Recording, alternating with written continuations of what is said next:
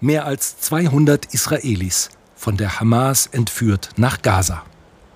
Die Fotos sind in mehreren deutschen Städten aufgestellt, wie hier in Hamburg. Die Bundesregierung hat sich für zuständig erklärt. Wir arbeiten mit ganzer Kraft daran, dass alle Geiseln wieder freikommen. Will Scholz damit Erfolg haben, führt an einem Verhandlungspartner kein Weg vorbei. Katar. Wie nah der reiche Golfstaat an der Hamas ist, zeigt der große Fernsehkanal, der von hier sendet. Al Jazeera. Der 7. Oktober war für Al Jazeera ein Glückstag, eben weil da die Hamas Israel überfallen hat. Der Sender feiert den Terrorangriff als raffinierten Eroberungsfeldzug. Die Geiselnahme wird hier als Heldentat verherrlicht.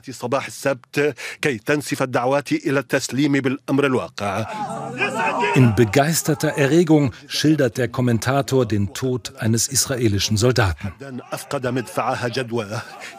Seine Leiche lassen sie auf den Boden gleiten, der ihren Vätern und Großvätern gehörte, sagt der Kommentator. Al Jazeera gehört sozusagen dem Staat selber, wie vieles in Katar. Gerade was die Hamas betrifft, äh, äh wird da schon eine äh, sehr ideologische Linie gefahren. Hier wird schon massiv diese Fiktion eines Gesamtpalästina vertreten, wo der israelische Staat als solcher nicht vorkommt.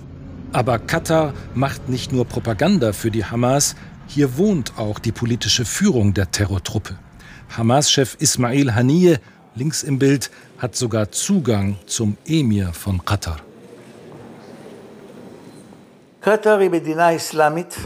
Katar ist ein ziemlich islamischer Staat, ein religiöser Staat.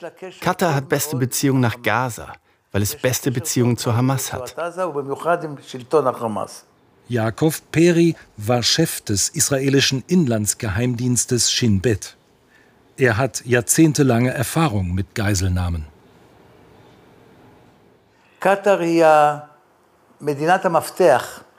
Katar ist der Schlüsselstaat, denn die Hamas hört auf Katar.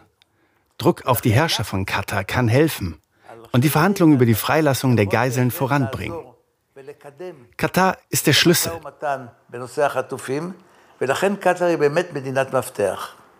Katar ist äh, äh, ein wichtiger diplomatischer Kanal zur Hamas in der gegenwärtigen Situation, der von Deutschland zur Geiselbefreiung auch genutzt werden sollte.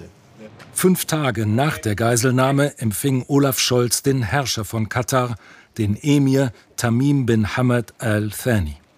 Scholz sprach mit dem Schutzpatron der Hamas über die Geiseln. Aber was und wie der Kanzler mit dem Emir sprach, bleibt geheim. Katar möchte Einfluss in der Welt haben. Obwohl es ein sehr kleiner Staat ist, ist es ein sehr wichtiger Staat. Und Katar hat ein Interesse daran, in der Welt akzeptiert und respektiert zu werden. Dieses Element muss man ausnutzen. Die Verbindung zur Hamas hat Katar bisher bei der Suche nach Weltgeltung nicht geschadet. Der Emir durfte sogar Gastgeber der Fußball-WM sein. Und er hat sich eingekauft in die deutsche Wirtschaft. An der Deutschen Bank hält Katar 7,6 Prozent der Anteile.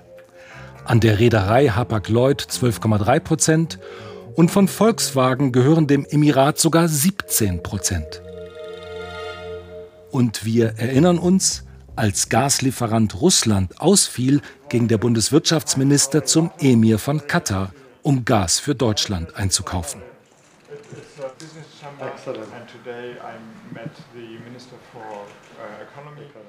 Die Forderung aus Israel ist klar. Deutschland sollte die Tatsache nutzen, dass es in wirtschaftlichen und politischen Beziehungen zu Katar steht. Und nach meiner Einschätzung kann Deutschland es sich erlauben, zu drohen, Beziehungen zu kappen, um das Schicksal der Geiseln zu verbessern. Dem Emir drohen seine Anteile an den deutschen Großunternehmen zu beschlagnahmen? Den Gasdeal aufzukündigen?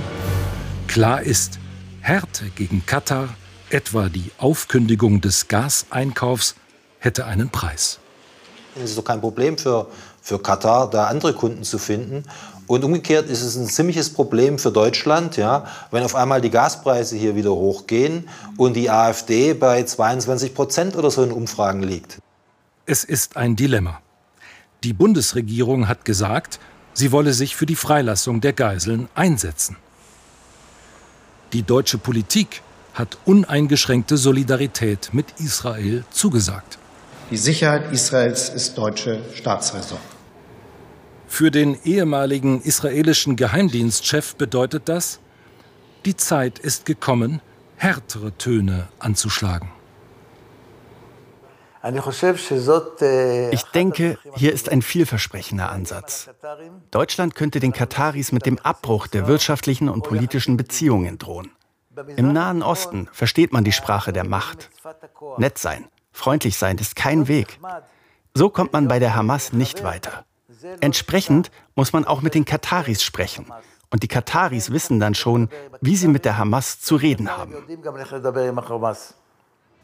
Wir fragen im Kanzleramt nach. Scholz geht auf den Vorschlag, Katar mit dem Abbruch der Beziehungen zu drohen, nicht ein. Außenministerin Baerbock ist jetzt konkret zuständig für die Geiselfrage. Sie hat ihren katarischen Amtskollegen zuletzt am vergangenen Wochenende getroffen. Was und wie spricht sie mit ihm? Auf Anfrage teilt ein Sprecher des Auswärtigen Amtes mit, man nutze alle Gesprächskanäle, um auf die Akteure in der Region einzuwirken. Die Möglichkeit der Geiselfreilassung habe höchste Priorität. Trotz höchster Priorität. Seit 40 Tagen sind sie jetzt in Geiselhaft. Für die Bundesregierung wird klar, im Ernstfall ist es schwierig, dem hohen Maßstab der Staatsräson zu entsprechen.